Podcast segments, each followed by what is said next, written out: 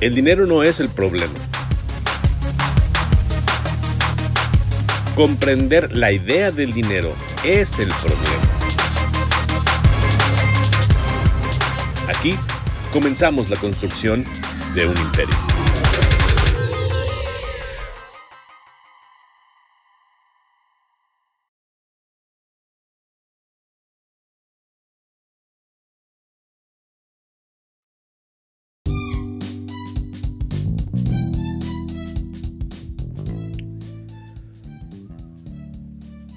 Hola, ¿qué tal? Muy buenos días, muy buenas noches, muy buenas tardes a la hora que estés escuchando este podcast. Soy Conrado Quesada Rodríguez y te agradezco mucho tu compañía en esta segunda temporada, primera emisión y segunda temporada de este podcast titulado Un Imperio. En la temporada anterior pudimos platicar de algunos temas y hoy te quiero agradecer mucho que de nueva cuenta te enlaces con este podcast para seguirlo y para compartirlo. Fíjate que en esta ocasión, en esta nueva temporada, queremos... Eh, ampliar la cantidad de podcast que producimos cada semana. Fue una gran experiencia la primera edición o, los primeros podcasts de Un Imperio y en esta ocasión queremos aumentar un poco la producción semanal. Queremos eh, ir con las entrevistas, ir a los eventos, pero también queremos compartir algunos textos y algunos libros que, que nos hemos encontrado en estos últimos años para poder platicar del desarrollo como emprendedor. Te recuerdo que el propósito de este podcast es compartir la información que de pronto recibimos quienes estamos tratando de construir una empresa. Construir una empresa no es algo que se hace nomás porque tienes el capital. Hay gente que sin capital hace empresas eh, y hay gente que con mucho capital truena empresas. Entonces, esto de hacer empresa y esto de construir un imperio empresarial requiere de formación constante y en esta temporada de cuarentena que estamos viviendo en todo el mundo, algunos países hoy ya a finales de abril empiezan a romper o a terminar a permitir el la salida de nuevo de sus ciudadanos acá por rumbos de México, en Hermosillo, en el noroeste. Estamos todavía todos en este proceso de cuarentena, en una etapa de encierro y creo que es una muy buena oportunidad para retomar esta edición del podcast Un Imperio y la oportunidad también para intercambiar información y poder eh, generar incluso más discusión al respecto. En esta nueva temporada queremos incluso empezar a discutir algunas ideas que nos limitan cuando queremos hacer una empresa, cuando planeamos, soñamos, intentamos construir ese sueño que esperemos nos lleve a una mejor calidad de vida o nos lleve a sentirnos realizados como seres humanos. Em, de pronto encontramos ideas con que son adversas, ¿no? Son, son diferentes. Entonces, la propuesta es que sigamos eh, trabajando en esta segunda temporada del podcast Un Imperio.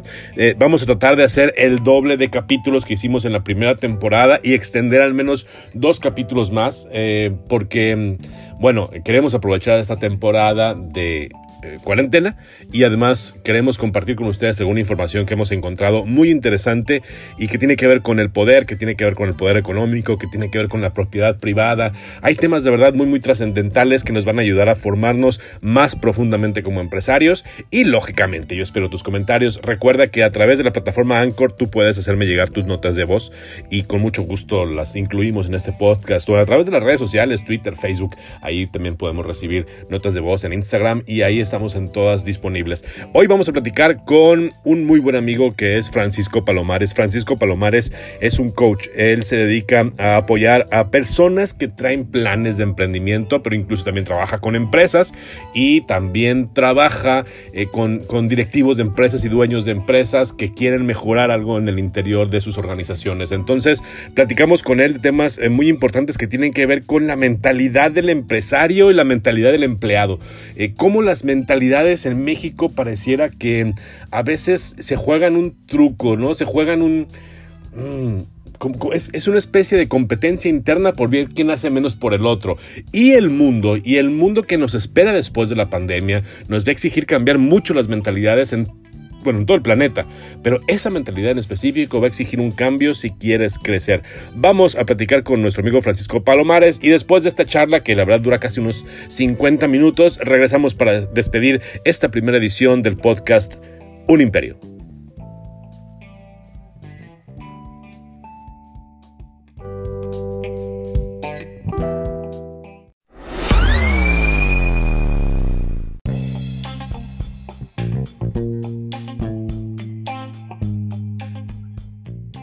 Estamos esta mañana, tarde, noche, a la hora que usted nos está escuchando en este podcast titulado Un Imperio, platicando con un buen amigo al que me con el que me reencuentro después de algunas décadas, que es el señor Francisco Palomares. Eh, y me, da mucho gusto platicar con él y me da mucho gusto coincidir en algunos temas eh, después de tantos años, encontrarnos con, en, un camino interesante que es buscar fomentar el emprendimiento, los cambios de las personas, ayudar a las instituciones. Y ahora platicamos con Francisco porque Francisco es coach. ¿Cómo estás, Francisco? Honrado, gusto saludarte, siempre es un placer, gracias. Muy bien, acá andamos. Oye, Francisco, eh, te dedicas tú a, echarle la mano a instituciones, a empresas, a empresarios para crecer, ¿no? Para mejorar su ambiente de negocios, para mejorar su empresa. ¿Qué es exactamente el área en la que tú te enfocas como profesionista? Sí, mira, eh, tu servidor se dedica principalmente a lo que es el coaching de vida.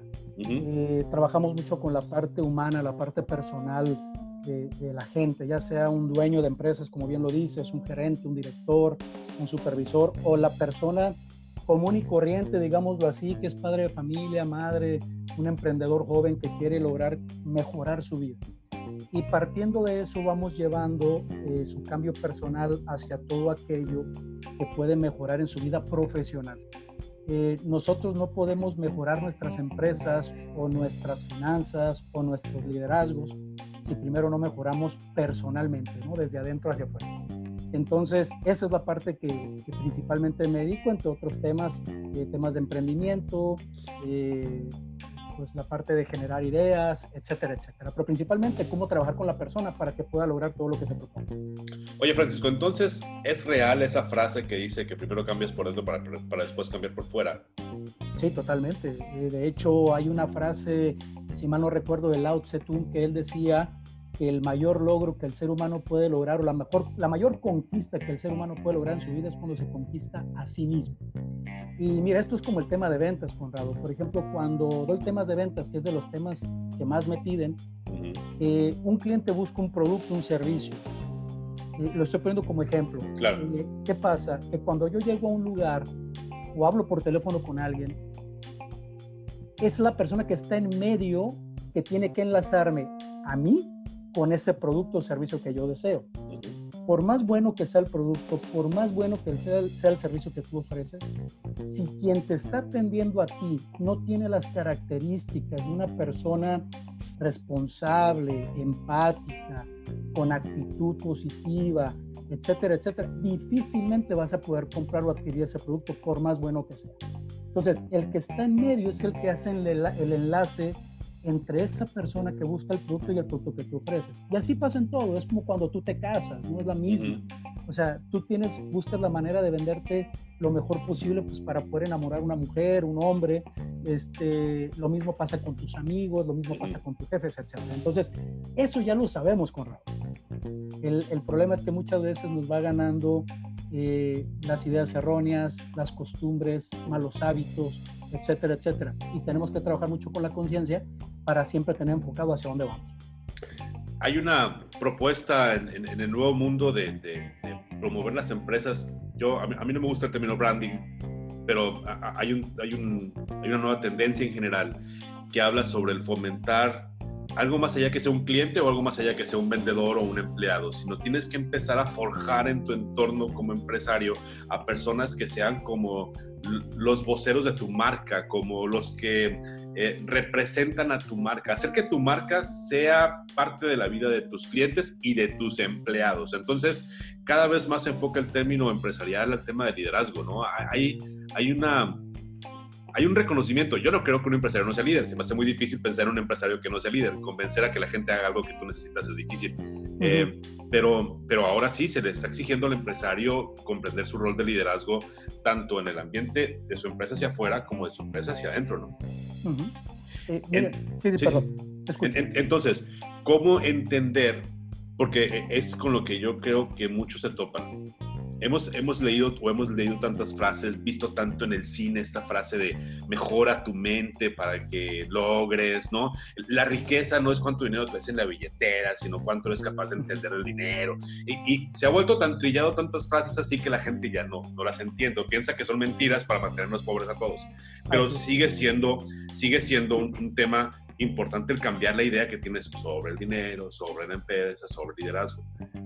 cómo retomar un empresario que sí está convencido de esta idea, pero que tiene empleados que muy probablemente no, cómo hacerlos o, cómo llevar ese liderazgo, ayudarles a entender este camino, porque si tu empleado no es parte o no es capaz de representar a tu marca, tus ventas no van a ser tan buenas como debiesen. Eso a mí me queda clarísimo. Sí, y de hecho, mira, voy a retomar una frase de, del que fue director de la CIA, de Edward Hoover, no recuerdo, él decía esta frase de liderazgo muy interesante, Corrado, que a mí me gusta mucho, es, liderazgo es lograr o hacer que la gente haga lo que tú quieres que haga. Digo, que hagan como si la idea fuera de ellos. Exacto. Entonces, eh, en ese sentido, fíjate que sí es cierto, o sea, todos de alguna manera, te voy a ser muy sincero, eh, le hemos puesto término de, de liderazgo a todos los tipos de liderazgo y la verdad es que yo difiero de esos conceptos. Yo creo que lo pusieron pues para poder distinguir. Sin embargo, yo difiero porque si tú buscas el concepto de liderazgo o buscas el concepto de líder, es aquel que influye en la gente, donde la gente de manera voluntaria toma acción hacia aquello que tú quieres que ellos logren. Entonces, ¿qué pasa? Pues está el líder y está el jefe. Ahí sí, ahí sí me gusta poner ese, esa distinción. ¿Qué pasa? Si hay empresarios exitosos. Sin embargo, Conrado, yo siempre les hago una pregunta pueden ser más exitosos de lo que son hoy en día? Y la respuesta del 100% de ellos, del 100%, es que sí pueden ser más exitosos. Eh, ¿Logran éxito? Sí. La pregunta es, ¿a costa de qué muchos de ellos? Entendamos que la gente tiene que trabajar, la gente tiene que comer, la gente tiene que llevar el sustento a su casa y la gente desafortunada o afortunadamente, como lo quieras ver, está dispuesta a sacrificarse o está dispuesta a, que la mangonen o que la hagan, que la laceren, etcétera, etcétera, con tal de no perder su trabajo. Okay. Te lo digo con conocimiento de causa. Sí, claro, estoy de acuerdo, sí pasa. sí, sí. Entonces es, ¿cómo lograr? Yo creo que este momento que estamos viviendo hoy en día, Conrado, es muy interesante porque nos va a abrir mucho la mente a mucha gente el valorar nuestro trabajo, el valorar que la gente es la que mueve la economía realmente a las empresas, el darme cuenta que tuve que cerrar mi negocio de 30, 40, 100, 200 empleados y que ahorita de, que me, me voy a dar cuenta que realmente dependía de ellos, que dependía de mis clientes, que, tengo que valorar a sus familias que estaban soportando el que se vayan 10 horas de su casa. Híjole, son muchas cosas que creo que tienen que, que, reconocer, tenemos que reconocer. ¿Y cómo se logra eso? A través de la conciencia. Ok. Punto.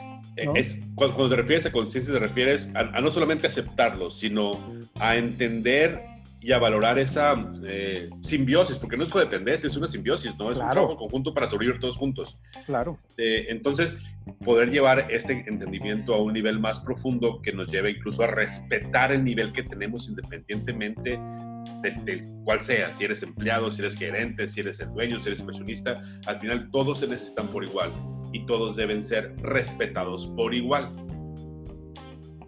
Totalmente, y, el respeto es uno de los valores principales fundamentales, porque algo que veo y que, creo que, es incorrecto es que por el hecho de que a mí me ofrezcan trabajo, ya, ya me siento, ya, ya tengo que sentirme como, como si fuera, perdón por la expresión, como si fuera tu mandadero, ¿no? Claro, claro. Eh, lo que yo decido como jefe, si te gusta, qué bueno, si no te gusta, ahí está la puerta. Eso es muy común. Verdad, es, muy, común. De verdad, es increíble. O sea, eh, te voy a decir un dato que a mí me llamó mucho la atención, Conrado. Eh, leí en una ocasión que a raíz de, del famoso Watergate de, de Richard Nixon, dice, según estudios que se han hecho a nivel mundial, que después de ese suceso estamos viviendo la carencia más grande de líderes en toda la historia. Y cada vez estamos teniendo menos líderes. Por eso tú, date cuenta de los gobiernos que estamos viviendo, que estamos teniendo. Y no es hablar de política, estoy hablando de, de, los tipos de liderazgo que están asumiendo. Ahorita que vuelvo al tema de la conciencia. ¿Por qué? Porque como no tenemos conciencia eh, recordemos que nuestra mente está controlada o dominada por el 5% del consciente, o sea, el 5% de nuestro tiempo somos conscientes de lo que hacemos. El 95% de nuestro tiempo somos o está manejado por el subconsciente. Entonces, ¿qué pasa? Estamos robotizados, estamos monotizados, andamos como, como máquinas. Bueno, ¿qué pasa? Como hemos perdido, hemos ido perdiendo esa conciencia, es muy fácil que nos manipulen y por eso estamos viviendo en la sociedad y hablo a nivel global, en su mayoría, en la sociedad más inmadura de toda la historia. Okay. Donde los papás de hoy son aquellos que le hacían caso a sus papás, pero hoy en día también le hacen caso a sus hijos. Por ejemplo. Y qué curioso, porque estamos en la época con mayor acceso a información, en la época con mayor intercambio de conocimiento, en la época de mayor conectividad, pero estamos acá como que con la cabeza más hueca que otras épocas. Fíjate, ahorita que decías esto de hablar de, generar empresas, de ser emprendedores, de ver la riqueza como algo bueno, como algo favorable, donde todos tenemos derecho a ello, retomo los cuatro eh, pasos ¿no? que fomentan los japoneses. De, Lo menciona Carlos Kazuga, no sé si los, los, hayas escuchado, con lo que son. Para poder lograr generar o ser lo que queremos, bueno, obtener lo que queremos, tenemos que trabajar en el bien ser ser honestos, ser responsables, ser cuidadosos, ser respetuosos, ser honorables, etcétera, todo lo mejor que pueda hacer.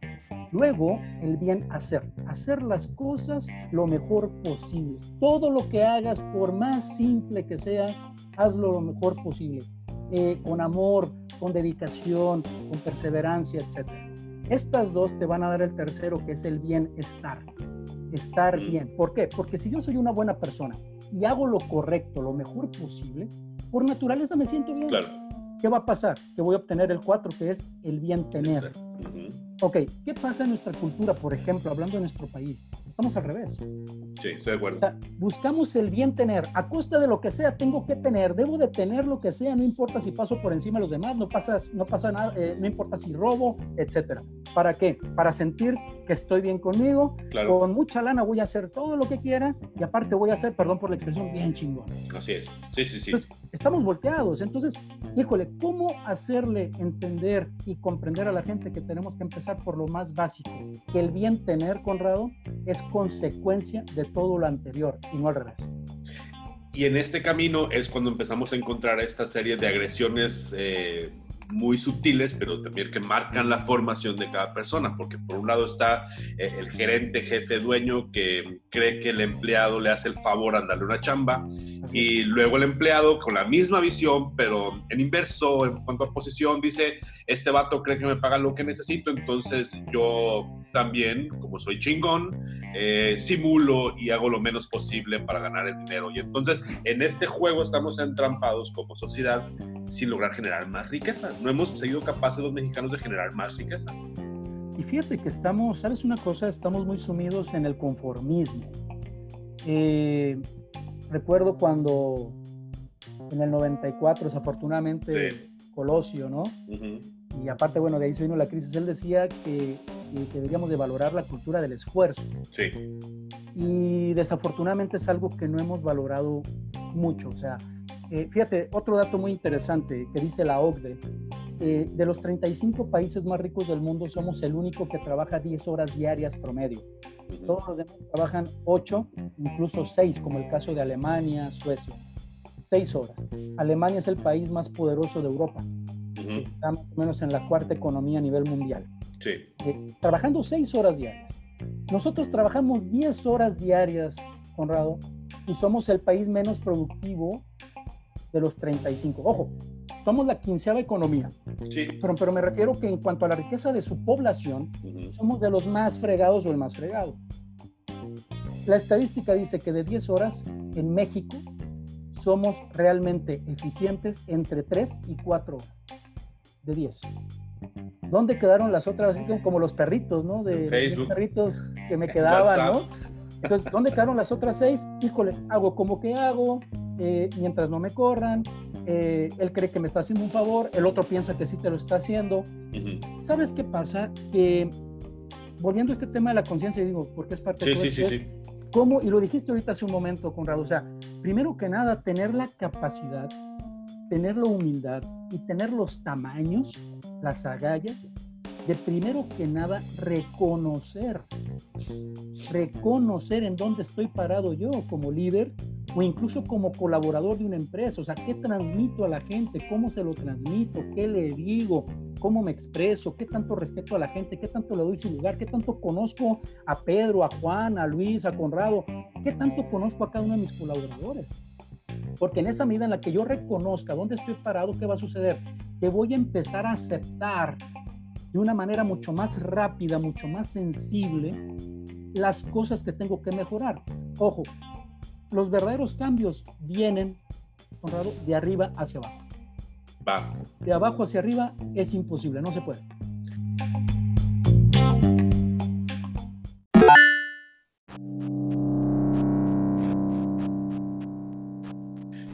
Entonces es importantísimo que el líder de empresa, ya sea o el que tiene el puesto directivo o el que tiene eh, o el dueño de la empresa, son ellos los que tienen que impulsar el cambio cambiando primero ellos, ¿no?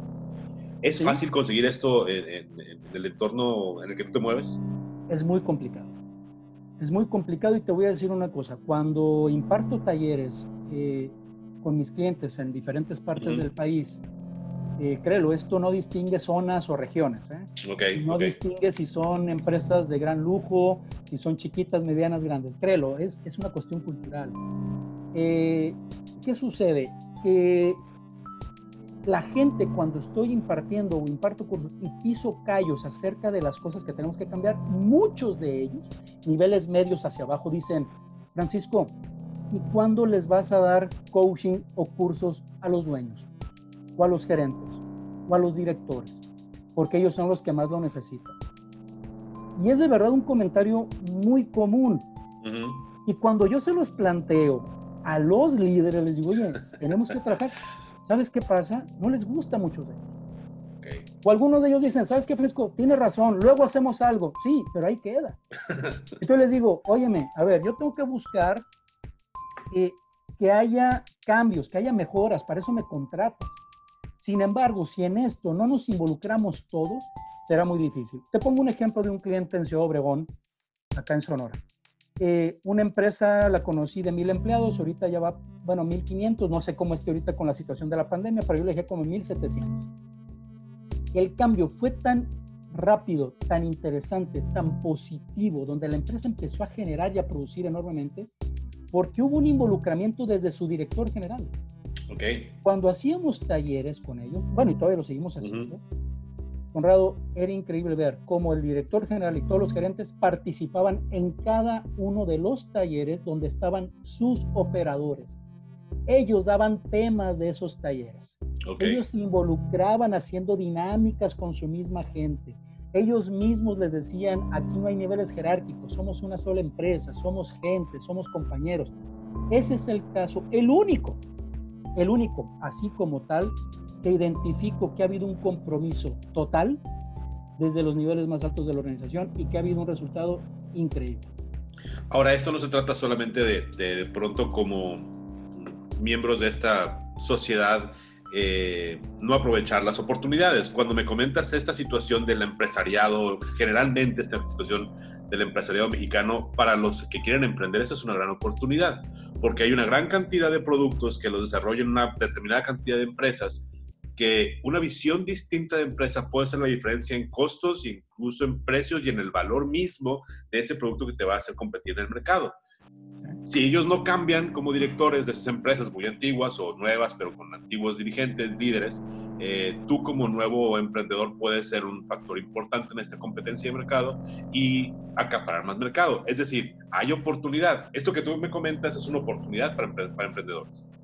Sí, totalmente. Y fíjate, lo voy a poner en una, eh, un acrónimo de, es, un taller que ofrezco que se llama la, la metodología de ACHU.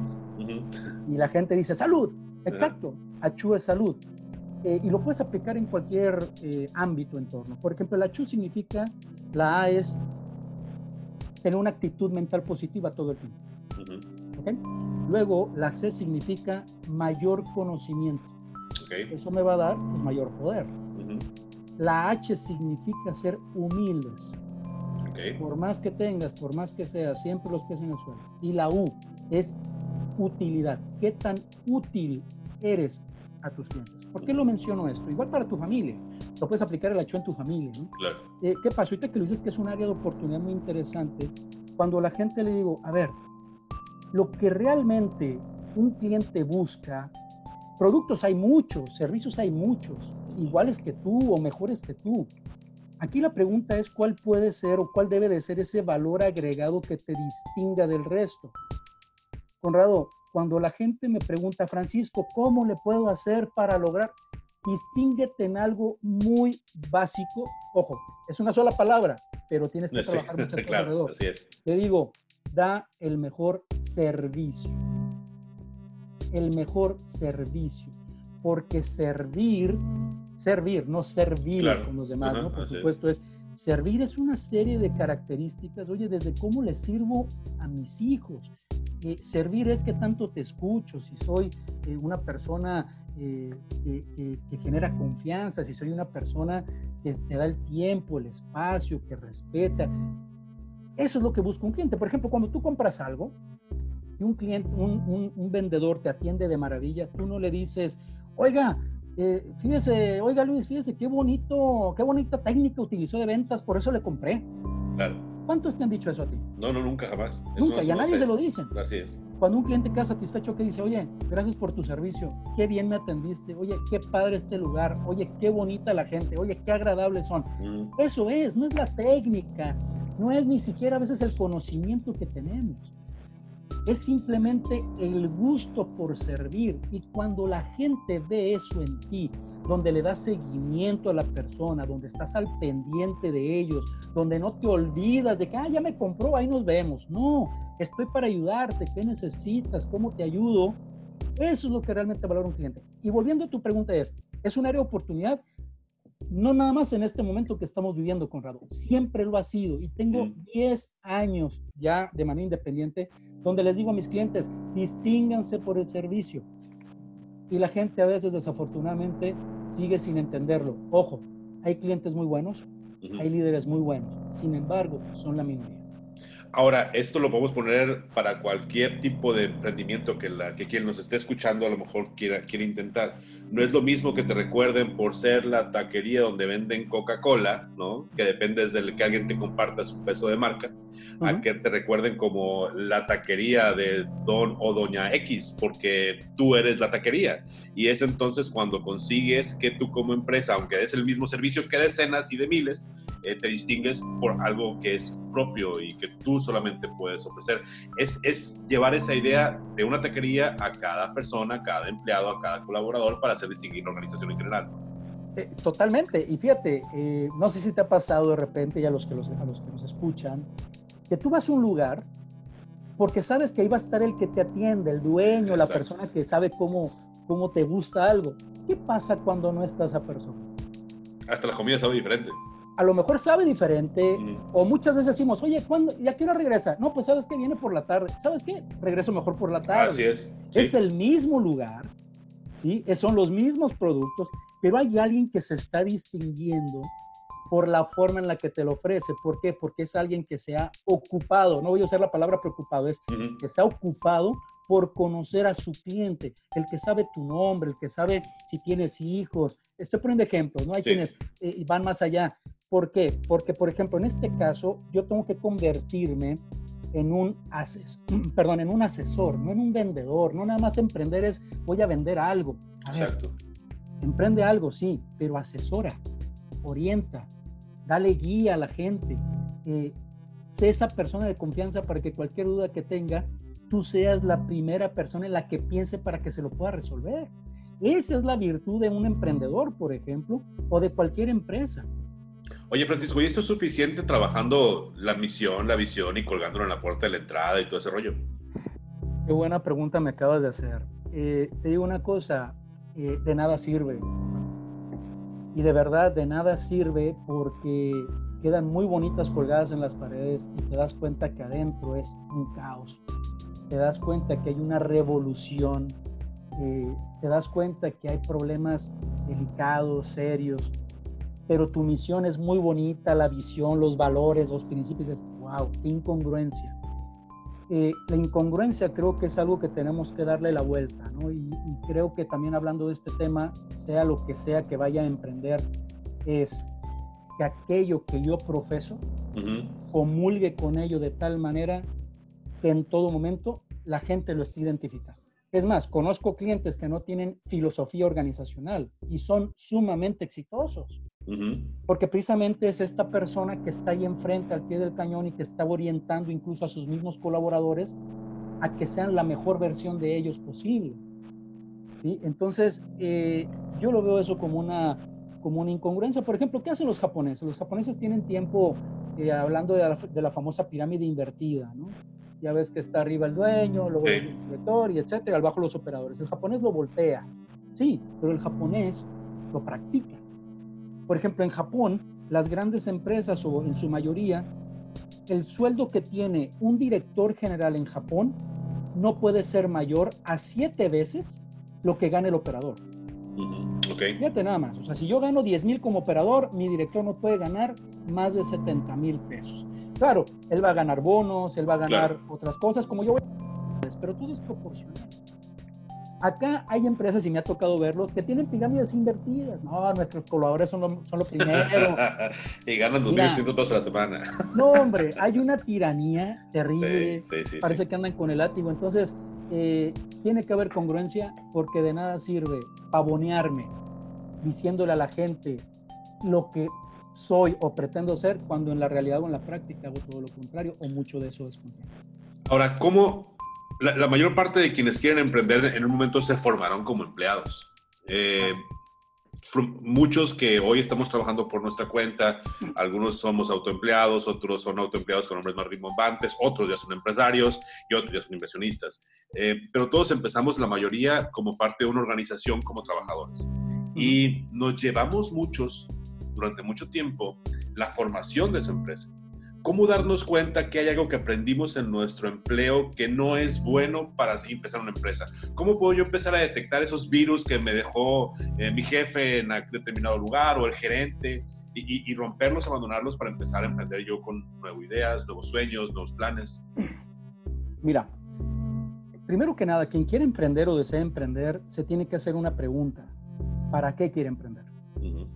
Eh, esta es la diferencia entre el por qué y el para qué. De hecho, eh, permite meter un gol. Sí, el, día, el día lunes 27 voy a dar una, una conferencia taller ahí a través de, de manera virtual eh, con Canacintra, donde vamos a hablar precisamente a las 10 de la mañana, de 10 a 12, para que por favor perfecto, perfecto. busquen. Donde vamos a hablar precisamente de las adversidades, cómo enfrentar las adversidades identificando por qué sí para qué es. En este sentido, eh, el por qué es algo que ahí está. ¿Ok? Eh, ahí está el camión que me lleva, ahí está el, camión de transporte, sí. Pero ¿para qué está ese camión de transporte? Ah, pues está para llevarme a mi trabajo. O sea, el para qué es el objetivo, es la misión, es hacia dónde voy. Un emprendedor tiene que preguntarse eso. Ok, ¿por qué quiero generar riqueza o para qué quiero generar riqueza? El por qué es donde muchas personas se quedan eh, estancadas, digamos. No, pues así me trató, así creía yo que era, así creía mi jefe que es lo mejor, pues porque así me educó, así me formó, pues adelante. A ver, si tú vas a emprender algo es, el objetivo que quieres lograr es favorable, es positivo, ¿a quién beneficia? ¿A ti nada más porque quieres que a ti te haga ganar dinero o quieres tener una red mucho más amplia cada vez de clientes que te promuevan, que puedas abrir eh, otras sucursales, otros países, etcétera. O sea, ¿a dónde quieres llegar? Por eso un emprendedor exitoso siempre está pensando en que no hay límites. Okay. Un emprendedor conformista o mediocre, perdón por la expresión, es aquel que simplemente está buscando emprender algo para salir de un bache para tener el refrigerador lleno cada semana, para tener su carrito ahí que lo esté llevando. Y está bien, ¿eh? no estoy diciendo que esté mal. Son estilos de vida también, ¿no? Son estilos de vida y es muy respetable. Pero si estamos hablando del tema de emprender, de generar riqueza, de generar cambios transformacionales, tienes que pensar limitless, ¿no? O sea, sin límites, irte más allá, pensar en grande, porque si tú lees eh, información o ves videos o escuchas podcasts, es una base fundamental del emprendimiento es no pienses en chiquito, no pienses en pequeño. Por ejemplo, Silicon Valley. En Silicon Valley los emprendedores más exitosos son aquellos que llegan, oye, ¿sabes qué, Conrado? Ocupo 10 millones de dólares para esto. Cuando tú hablas de millones de dólares, ¿sabes qué hacen los, grandes empresarios e inversionistas? Paran las orejas y voltean a ver y dicen, a ver, a ver, a ver, ¿por qué 10 millones, mi estimado? ¿Qué, traes en manos? A ver, platícame. Cuando tú le dices, oye, necesito 20 mil dólares, ¿crees que te hacen caso? Claro, no, por supuesto que no. no, porque son 20 mil, y si lo de 20 mil, pues ¿de qué tamaño es el proyecto? exacto, Entonces, si hablo de un millón, 10 millones, 20 millones, a ver, a ver, platícame, mijito. ¿Por qué? Porque ellos están dispuestos a invertir en proyectos grandes porque piensan en grande, en grande, pero también están dispuestos a perder. Y una característica muy valiosa de un emprendedor es que si pierde no lo vea como, un, como una derrota, que lo vea como un fracaso, porque el fracaso es parte del éxito. Pero no estamos formados para eso, Francisco. Nuestra formación académica desde que estamos en la primaria no es ni siquiera cercana a esto. Fíjate, porque en la escuela nos enseñaron, Conrado, desafortunadamente, y luego eh, te platicaré de un proyecto, ahí si me lo permites, de claro, una, claro. una idea que tengo precisamente de contraatacar todo esto como parte de la educación y la formación. En las universidades o en las escuelas nos enseñan pues a leer, a sumar, a restar, multiplicar y un poquito de finanzas y un poquito de economía y un poquito de mercadotecnia, etcétera. ¿Para qué? Para salir a buscar un trabajo. Así es. Y eso es lo que nos dicen nuestros papás. No, pues sal a buscar un trabajo, mijo, ahí, mira, pues estés tranquilo. Que te dé seguro y Fonavit. Sí, entonces, pero no nos enseñan a salir de la universidad a generar u ofrecer empleos. Así es. Y eso es algo que nos, en lo que estamos hundidos prácticamente, eh, porque a la gente, como es una cuestión eh, ya de costumbre, ya es una cuestión cultural, pues la gente piensa que es eh, algo que no es para ellos, eh, es algo que se le enseñó incluso desde su misma casa y pues lógicamente que hay un miedo natural a salir allá, afuera y decir, oye, pues ¿cómo empiezo? Híjole, pues como empecé yo, donde yo tuve que perder prácticamente todo hace 10 años y volver a empezar de cero, ¿no? Y es una experiencia personal, sí, pero esa, ese, ese atreverme y perder todo, prácticamente todo, hizo que despegara de una manera eh, muy grande. Hablo de mi éxito, por supuesto. Sí, claro, claro. claro. ¿no? Que puede ser relativo. Pero fue lo mejor que me pudo haber pasado. Entonces, el miedo, nada más para cerrar con este tema, es que el miedo es algo natural en el ser humano. El miedo es algo que nos sirve porque es una alerta, es una alarma, es algo que nos llama, decir, hey, ten cuidado, ¿no? Porque estás en riesgo. Sí, el exitoso también tiene miedo.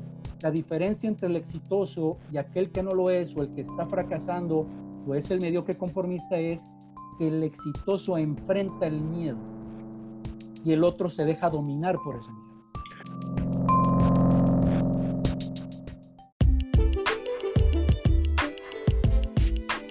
Ahora, es muy fácil eh, platicar, no, no es que no es fácil platicarlo, quienes, quienes nos quedamos prácticamente algún, en algún momento en la lona, eh, lo platicamos ya después y nos reímos, pero eh, hacerlo no es nada sencillo. Lanzarte a un proyecto nuevo, el que sea, no es absolutamente nada, nada fácil.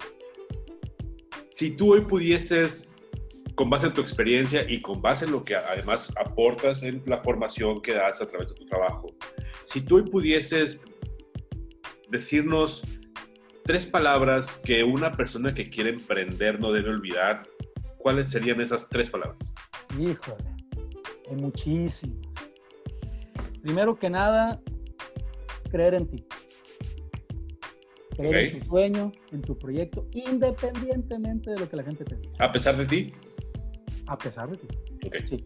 ¿Por qué? Porque tenemos que, dar de cuenta que esto es una cubeta lleno de agua sucia y tú quieres cambiar esa agua sucia, imagínate que es tu mente, pero pues no puedes vaciar tu mente así de... sí, claro.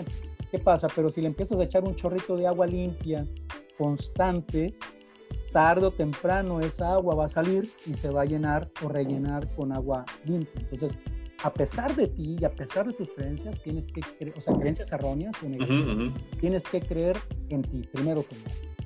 Número dos, ser muy disciplinado. Okay. La disciplina es aquello que, cuesta demasiado. De hecho, es de las áreas eh, o de los temas que más trabajo con mis clientes, sobre todo cuando doy coaching personalizado. ¿Por qué? Porque tienes que aprender a bloquear tiempo, tienes que aprender a respetarlos.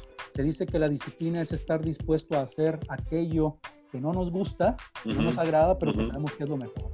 Claro. Este, y, ¿qué otra palabra te diría? Híjole, eh, enfoque. Yo creo que el enfoque es eh, no perder de vista lo que quieres. Si creo en mí, claro que tengo que creerlo a través de una actitud, de una motivación, de una autoestima. La disciplina es perseverancia, es constancia. Y el hecho de enfocarnos es que no pierdas de vista ese camino. Insisto, va a haber mucha gente, porque a mí me sucedió, quizá a ti te sucedió, Conrado, mucha gente que nos escucha le sucede, a la primera que te dice tu pareja, tu hermano, tu papá, tu mamá, hey, ¿estás seguro? Oye, claro, difícil. Claro, claro, Yo lo viví y lo sigo viviendo todo el tiempo.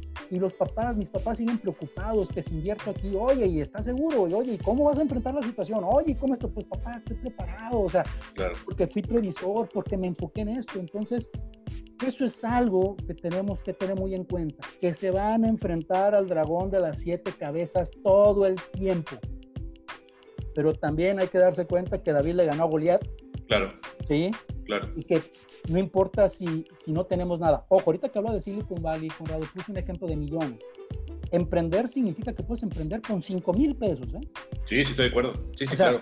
Eh, insisto, esto, o sea, yo sé que muchos no pueden ir a Silicon Valley eh, porque son viajes caros. Sí, pero a ver, ¿qué hacemos aquí? Por ejemplo, algo, cosas que hago en lo personal, de los proyectos que hago es ayudo a emprendedores a abrir su negocio. Oye, ¿qué necesitas? No, pues ocupo estos 5, 10 mil pesos. Quiero hacer pasteles, va, haz pasteles. Oye, que necesito un horno, va, compramos un horno. Oye, que quiero hacer jabones, va, haz jabones. Con poca inversión. El problema estriba o radica en la falta de disciplina. Bueno, en que no creemos, falta de disciplina y que nos perdemos muy rápido el enfoque. Ahora, Francisco, si nos pudieses compartir rápido un momento muy complicado que hoy te cause risa, pero que haya sido que en su momento te haya sacado lágrimas, te haya hecho sudar sangre, te haya hecho decir, ya no quiero más esto, me voy a buscar trabajo. Ese momento que de pronto a todos nos llega en más de una ocasión en el año. Mira, eh, voy a compartirlo cuando eh, toqué lona hace 10 años. Eh, pues tenía mi buen trabajo, Conrado tenía una casa la que me encantaba, con el patio enorme que siempre quise, en una esquina, con vista al bosque. De verdad, eh, tenía un trabajo estable, eh, tenía muchas cosas muy bonitas. Sin embargo, eh, de repente perdí todo. Me separé, pues me fui de esa casa, viví en un lugar deprimente, paupérrimo, perdí trabajo, agarré el vicio del cigarro, afortunadamente, nada más, nunca drogas ni alcohol. Y me empecé a dar cuenta que el único responsable de eso había sido yo, porque al principio me seguía enfocando en por qué sucedió, por qué a mí, por qué esto, y cuando, cuando identifiqué el para qué, lo que decía hace un momento, y dije, oye, a ver, espérame, espérame, estoy señalando a todo el mundo, pero no me doy cuenta que, que primero tengo que ver en mí qué sucedió. Cuando me sucede eso, yo abro cancha, eso fue en Morelia, Michoacán, me vengo a Hermosillo, donde pues, radico, y decido emprender. Eh, perdón, primero quise buscar trabajo. Y en ese lapso de entre buscar trabajo no me di cuenta que no estaba encontrando trabajo y pues que no eran la, no, no estaban ofreciendo lo mismo que ganaba antes. Y decía, híjole, ¿qué sucede? ¿no? Bueno, resulta que decido emprender abriendo, porque yo he tenido experiencia como coach dando cursos en, empresas, y decido hacerlo. Entonces, como me di cuenta que no me conocían, la gente no creía en mí, la gente me bateaba, me cerraba la puerta, y yo decía, híjole, qué onda, pero no sabía si estaba haciendo realmente el esfuerzo suficiente, porque yo quería que el primero me dijera que sí, ¿no? Claro, claro. Y una de las características de un excelente emprendedor, un buen emprendedor, es que tiene que tener capacidad a la tolerancia, a la frustración, ser tolerante a la frustración. Bueno, debo de agradecer, Conrado, que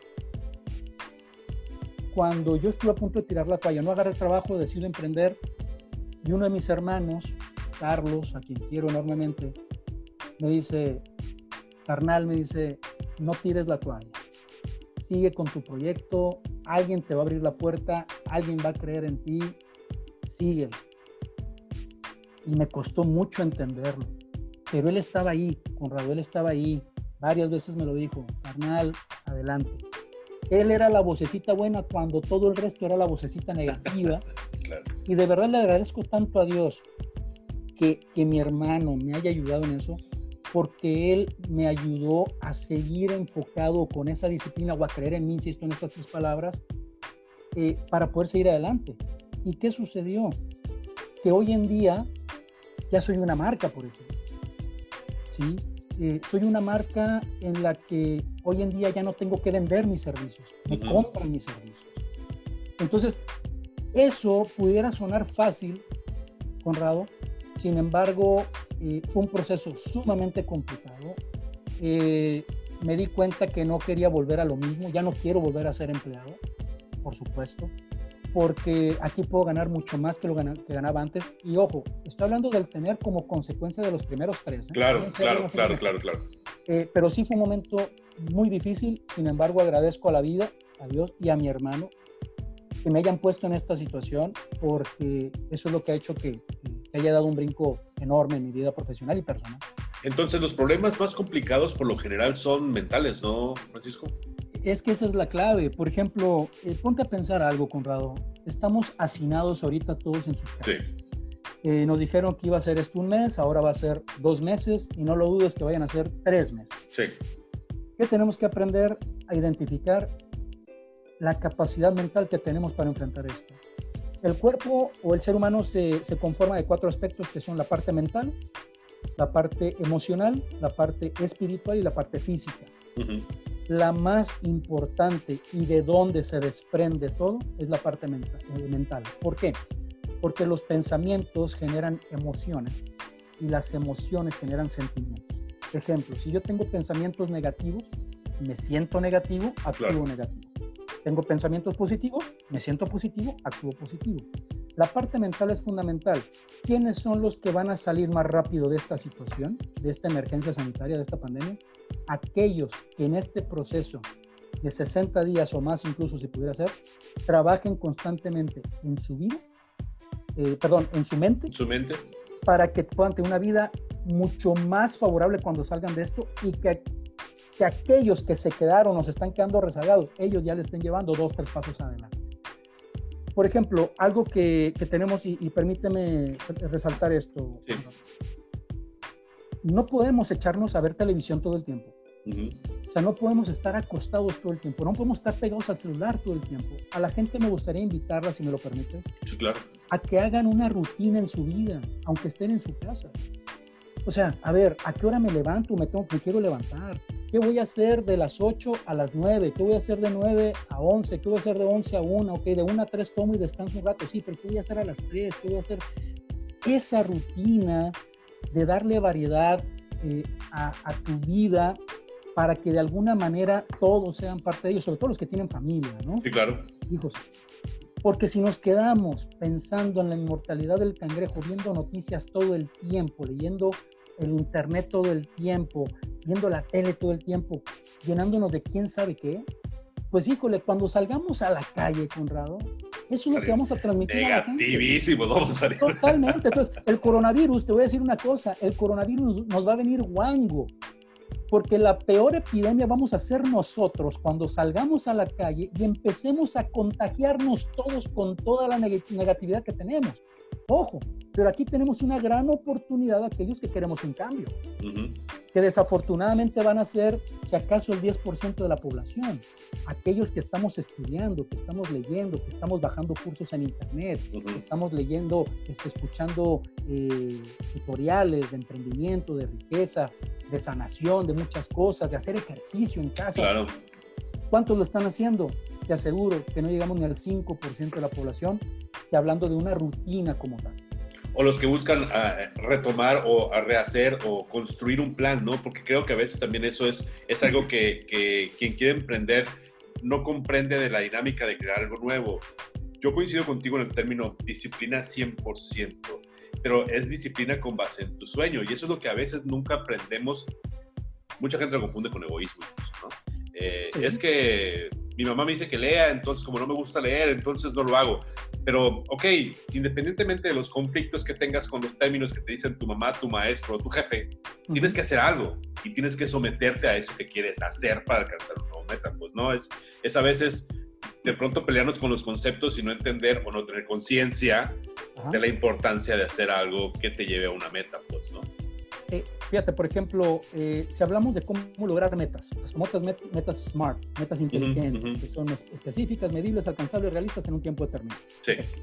A ver, si yo hago una rutina y lo calendarizo, ¿sí? como yo lo tengo calendarizado aquí en mi celular, lo que, lo que yo me propuse hacer en este tiempo y tratar de cumplirlo lo mejor posible, no importa, Conrado, si son 10 minutos de ejercicio, no importa si son 10 minutos de lectura, no importa si son 10 minutos de escuchar un, un tutorial o un podcast como el tuyo. Así es. Interesante. O sea, pero haz algo. Y conforme vayas generando esa confianza y esa disciplina, vele aumentando el tiempo. Pero tampoco se trata de decir, voy a empezar a leer dos horas diarias. No vas a poder. Claro, exacto. Porque no estás acostumbrado. Porque una de las cosas más difíciles es que nos cuesta mucho bloquear tiempos y respetarlos. Entonces, si bloqueamos tiempos pequeñitos, pues lógicamente que tu mente, tu enfoque va a ser, va, a ver, haz de cuenta que decir, oye, pues come como un elefante, ¿no? Sí. Y mucha gente dice, a la torre un elefante y ve lo grande del elefante. Sí, pero ¿qué pasa con aquel que ve las cosas de manera pequeña? ¿Cómo me como un elefante? Pues abocados, en pedacitos. Sin embargo, hay gente que está pensando en que, oye, pues no me lo, ¿cómo me lo como este canijo si está enorme? Claro. Y esa es la que empezar, pues, claro. Exacto. Entonces, ¿por dónde empiezo? Por una pata, por una oreja, pero empieza poco a poco y tarde o temprano te lo vas a comer. Francisco, estamos ya a punto de alcanzar los 50 minutos y, y no quiero yo eh, terminar este podcast primero sin hacerte una pregunta que generalmente hago cuando, cuando, hago, cuando realizo mis entrevistas y ya te pregunté dos incluso, eh, tres palabras, eh, alguna experiencia que nos puedas compartir que haya sido muy difícil. Eh, hay una que yo quisiera pedirte de forma muy especial y tiene que ver con la formación de que quieres ser emprendedor. Si tú pudieses compartirlo, yo, yo, yo, coincido en que toda la gente que emprende tiene como sus, sus guías, ¿no? sus mentores. Si tú pudieses compartirnos, ya sea un libro, incluso un video en YouTube o, otro podcast o, lo que sea, ¿a quién nos recomiendas seguir para empezarnos a formar con esta mentalidad de cambiar nuestra vida y generar riqueza para mejorar la vida? Híjole, hay tanta información, mi estimado Conrado, pero voy a tratar de ser muy práctico. Mira, de entrada, aquí lo tengo a la mano, mira, voy a... Eh, el de quién se ha llevado mi queso, aunque lo hayamos leído varias veces, creo que es un buen momento para refrescarnos, ¿no? Perfecto. Es un libro muy ligerito, muy, muy práctico, creo que este nos va a ayudar a enfrentar los cambios de una mejor manera. Por ejemplo, eh, en lo personal estoy escuchando audios de meditación okay. Eh, para empezar a cambiar nuestros pensamientos, ¿ok? Haz de cuenta como la bandeja que te dije. Estoy escuchando en YouTube, puedes encontrar Miles. infinidad sin embargo, a mí me gusta mucho uno que se llama una, una chica española, su página se llama Easy, de fácil, Zen, así de, okay, de meditación, Zen. ¿no? Okay. Easy Zen, eh, muy bueno. Eh, también me gusta mucho escuchar Financial Mentors, okay. son este, tutorial, pequeños tutoriales de 13, 14 minutos de los empresarios más exitosos, de los emprendedores más exitosos a nivel, sobre todo Estados Unidos, claro. de, de cómo te comparten ellos eh, tips, estrategias de cómo lograr lo que tú te propones. Está desde un Anthony Robbins, está este, ay, jole, se me fue el nombre de este, bueno, eh, son varios los que están ahí. Eh, está el mismo este, eh, Jeff Bezos, etcétera. Okay.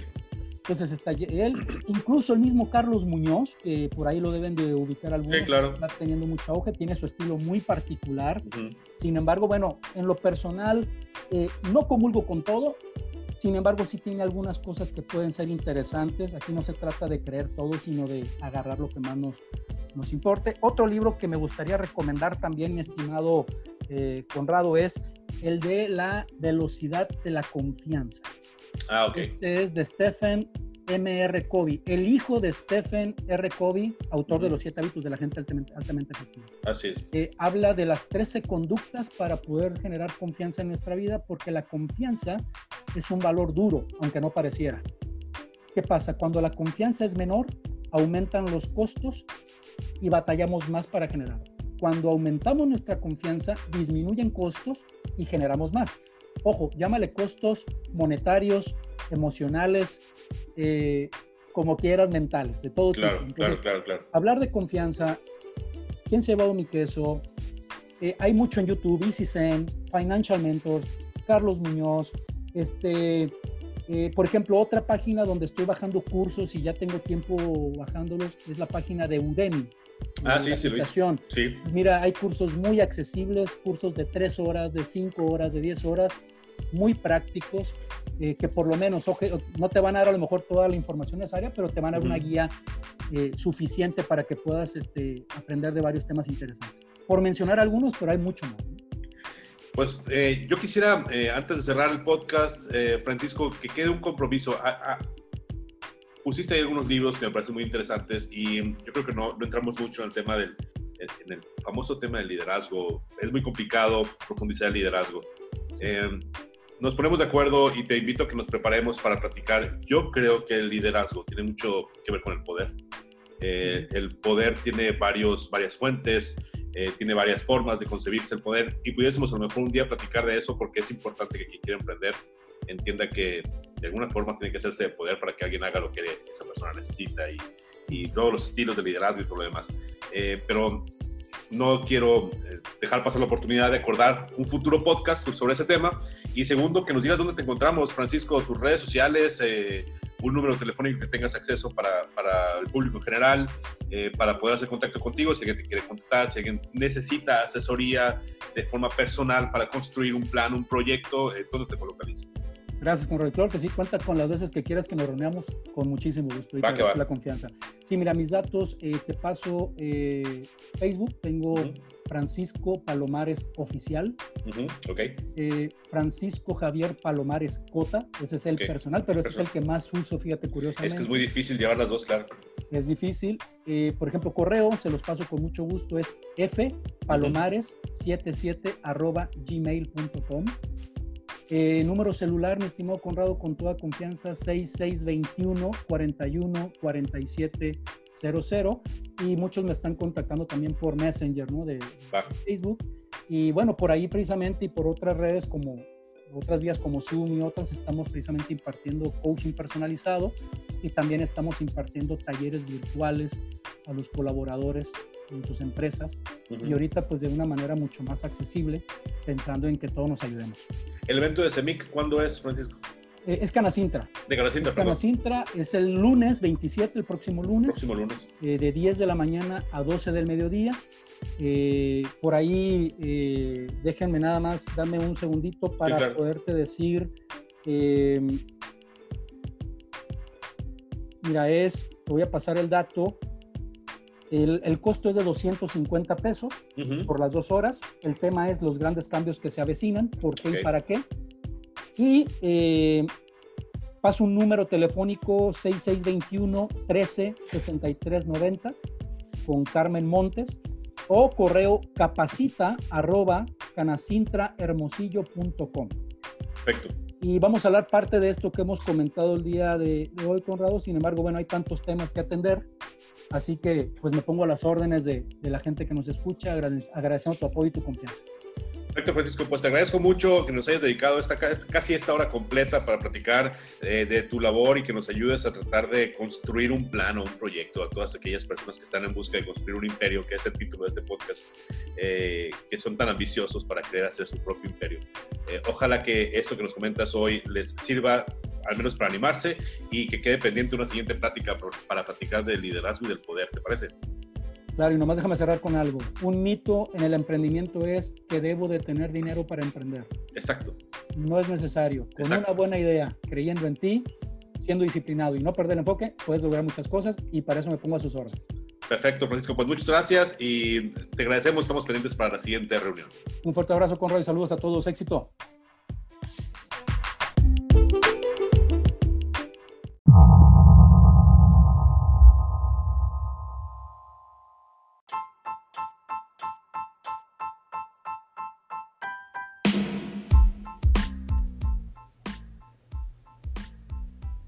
Muchas gracias a Francisco Palomares por acompañarnos y permitirnos inaugurar esta segunda temporada del, podcast Un Imperio. Eh, quedamos con él de platicar al menos una vez al mes porque él tiene conocimiento y él ayuda a empresas y a empresarios a poder sacar adelante sus necesidades de personal. Entonces, ojalá que si a ti te interesa algún tema, pues nos lo hagas saber. Francisco Palomares está activo en Facebook. Eh, ahí lo encuentras en Facebook, así como Francisco Palomares y tiene su fanpage también. Ahí le puedes hacer llegar tus preguntas, tus comentarios, pero con mucho gusto si tú quieres hacerle llegar alguna pregunta, podemos ir haciendo un recopilado. Me las compartes en las redes sociales, me las haces llegar a través de las redes sociales, Facebook, uh, Twitter, Conrado QR, Facebook, Conrado Quesada Rodríguez e Instagram, Conrado QR. Ahí me puedes hacer llegar tus comentarios si quieres como un mensaje directo o si quieres eh, abajo de, la publicación donde yo puse eh, la promoción para este podcast y con mucho gusto, con mucho gusto de verdad, eh, se las hago llegar a Francisco y les podemos platicar en una siguiente edición de este podcast titulado Un Imperio. Te, recuerdo que puedes visitar conradoqr.com, ahí te podrás encontrar con una muy curiosa combinación de intereses y vamos a platicar más adelante esta misma semana de otros temas. Vamos a buscar eh, una entrevista. Eh, porque creo que es necesario, esta pandemia nos dio la obligación de cambiar nuestra visión empresarial o a la visión de los empresarios en general. Entonces, eh, pasaron cosas interesantes acá en Hermosillo que vale la pena retomar y que seguramente en tu comunidad, en tu ciudad también sucedieron situaciones similares. De eso vamos a platicar en la siguiente edición de este podcast, Un Imperio que esperemos la puedas encontrar en las plataformas el próximo viernes. Por lo pronto, muchas gracias por tu compañía. Ojalá que te sirva de algo la información que aquí compartimos y recuerda que el propósito de este podcast es juntos construir nuestro imperio empresarial. Hasta la próxima.